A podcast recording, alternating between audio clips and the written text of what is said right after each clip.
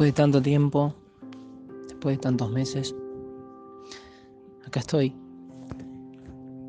sentado en el techo de la que ahora es mi casa, mirando las estrellas, la luna creciente,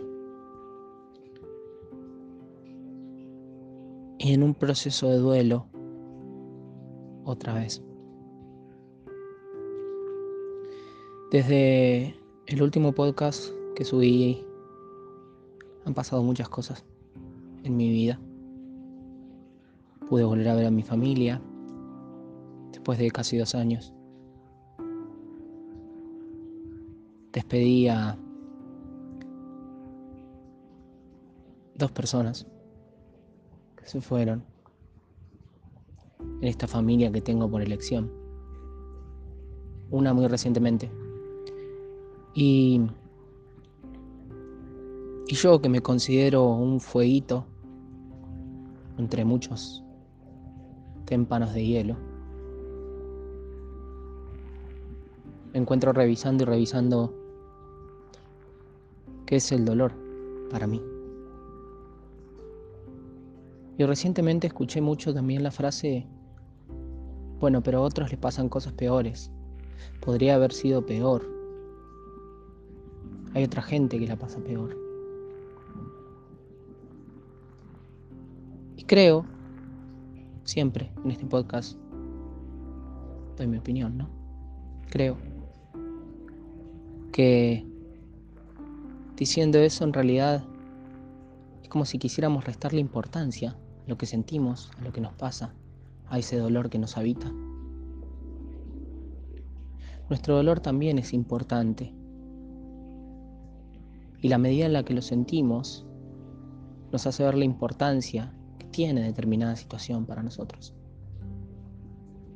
Y si ese dolor viene de la mano de la pérdida de un ser querido, más aún. Hace unos días se cumplió el octavo aniversario del fallecimiento de un amigo que más que un amigo era un hermano. Y en este contexto, con esta enfermedad, con esta pandemia. Hay mucha gente a la que la vida la obliga a revisar muchos conceptos. La vida, la muerte, la salud, el autocuidado, las pérdidas, el duelo. Y en ese camino de minimizar lo que sentimos, nos anulamos y creo que si algo bueno tiene toda esta situación, es que nos enfrenta directamente y sin tapujos a todos esos dolores, emociones y sentimientos que muchas veces no queremos revisar.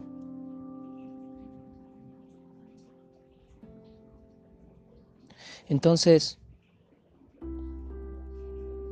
reconozco que hay una lucha interna en mí porque por un lado siento que somos inabarcables, que cada ser humano es un universo dentro del universo. Y siento que, en, realidad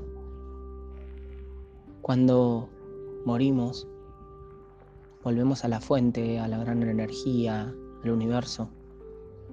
A fin de cuentas estamos hechos de polvo estelar, ¿no? Y sí, suena muy poético, pero es como yo lo creo. Hace poco publiqué un texto, no me gusta decir adiós, me gusta decir hasta luego, pero es importante que ese hasta luego venga cargada de la energía de un tu existencia terrenal ya pasó. A ver, lo tengo tatuado en el brazo izquierdo, ¿no? Todo pasa. Y, y esta frase, que casualmente es el diseño de mi amigo, allí estarás mirando, desde el todo a mí. Y me hace pensar en esto, ¿no? Todo pasa, todo lo malo pasa, por ende no hay que preocuparse. Todo lo bueno pasa, por lo cual hay que disfrutarlo. Y todo, todos pasamos. Fueguitos o témpanos, algunos, que caminan por este mundo conectándose con otros. Y tu dolor, eso que te saca de tu eje, ese clavito en el alma, importa. Aunque haya otros que la pasen peor. Aunque haya otros que tengan vidas complicadas. Fíjate esto, ¿no? Querer minimizar para no ver, para no sentir, para no conectarse. Justificar que el dolor de uno no es importante, cuando en realidad el dolor de uno lo es todo. Y ni hablar de esa cultura que hubo durante mucho tiempo en donde el dolor del otro era algo con lo cual me podía reír, podía hacer chiste.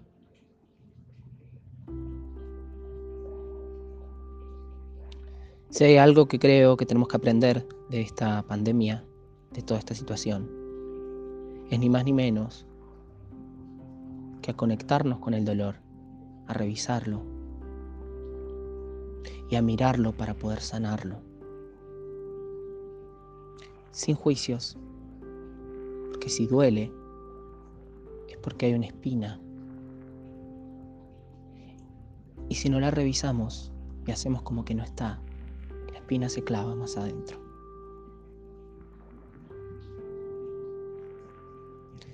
Si llegaron hasta acá, les agradezco. Estas son reflexiones de una persona que se mira a sí mismo y que cree que hay que compartir todo esto. Porque nunca se sabe a dónde va a llegar el mensaje. Y a veces el mensaje llega a donde uno mismo está unos años más adelante.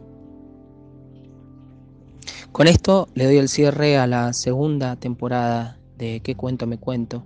este podcast random.